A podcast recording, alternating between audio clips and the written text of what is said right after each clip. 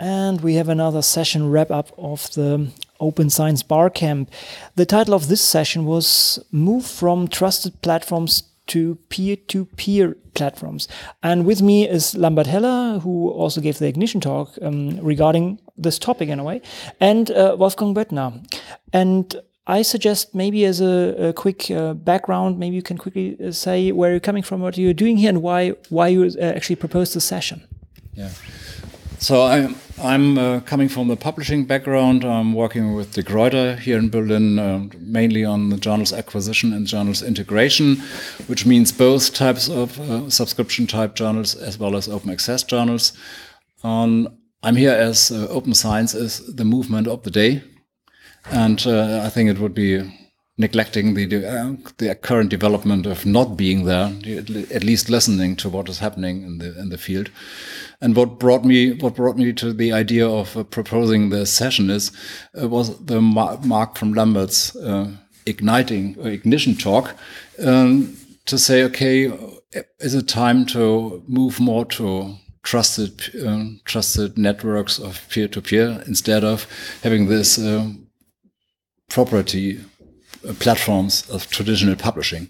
And I was, or I'm still interested in how to, uh, in the implications of such a process, the up, up and down sides, so both sides of the coin, and what, and the other, uh, and the other um, aspect is that as a publisher, uh, that could is a challenge for us, which has also up and down sides, and I think you better be prepared. Mm -hmm. Lambert, maybe a very short introduction from your side. Okay, uh, my name is Lambert Heller, and my background is I work at a library.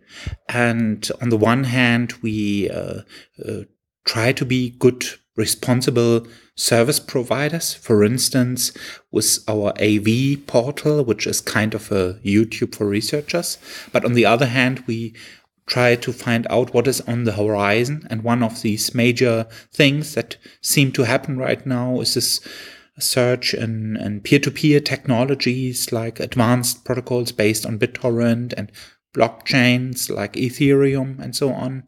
And therefore we see this development that maybe in a short matter of time, um, oh, let's say medium matter of time, I don't know, um, um, we will have to ask if it's enough to have open platforms where some platform provider manages an API, a web interface, and so on, and instead go towards having a true scholarly commons where um, uh, data, open data, um, is uh, without any privilege, open to all in a peer-to-peer data space, for instance. Mm -hmm.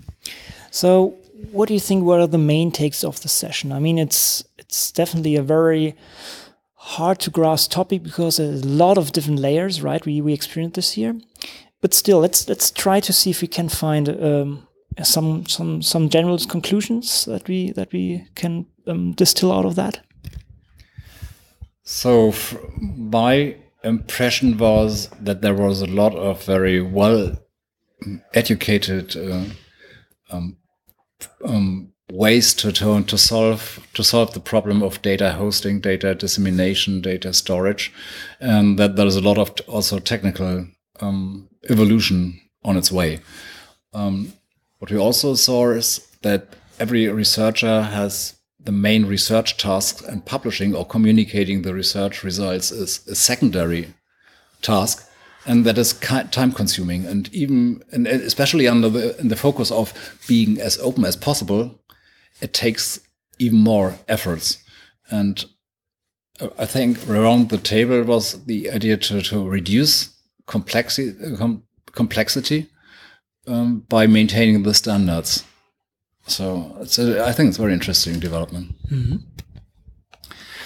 yes i think uh, we had um uh, very much in mind that this decoupling of the traditional scholarly journals, as Jason Priem put it in a nice article a few years ago, is already happening with the upcoming of services like Publons, where you have a decentralized provider of peer reviews and peer review services, stuff like that. And on the horizon, there seems to be a future where just pretty much effortless possible for uh, researchers to hold uh, lots of uh, scholarly objects, so to say, with any additional effort and uh, therefore get their job better done and and uh, helping people who would like to who have some innovative idea around making something out of open data uh, really just do this without ask uh, having to ask anybody for permission and in a way as i pointed out in this session um, in some ways it feels a little bit like the early 90s in regard to the upcoming World Wide Web for me. Yes, there are new, two, several new opportunities on the horizon, and uh, let's see what stays beyond the hype around blockchain and so on. I guess the one of the main issues that we were facing that there is, let's say, no tangible things so far, right? I mean, there are a lot of concepts around, a lot of ideas, a lot of potential solutions, but nothing really to play around with. There are a few examples like um, um, Akasha and so on, like a social network, and still, I think this is still. Um, not solved and this makes the discussion harder.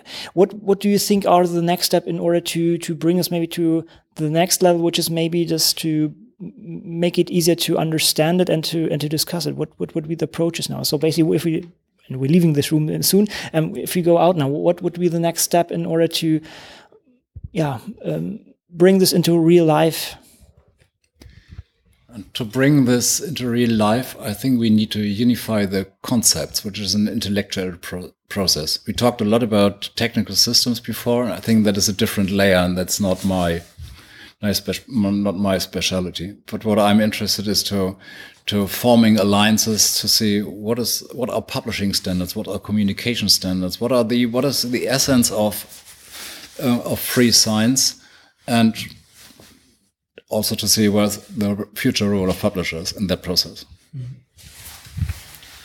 Yes, I cannot add that much. I mean, you already mentioned Akasha, akasha.world. This seems to be, from my point of view, a pretty interesting example of uh, what basically something like Facebook or some other content creation and sharing platforms could look like based on these completely decentralized technology stack. And just imagine having something like ResearchGate or a modern scholarly journal based on such a platform. This, uh, I, I, would just recommend the listeners to maybe install Akasha and uh, make up their mind about what might be possible in the near future. Mm -hmm okay, we see already people knocking at the door. Any any last words in this direction and um, any recommendation otherwise? Okay, I think we are done. This is the kind of the nature of the bar camp, so we have to run around. And um, thanks for listening, and thank you guys for your opinion and for sharing this uh, session. Thanks a lot. Thank you, Conrad. Thank you. Thank you.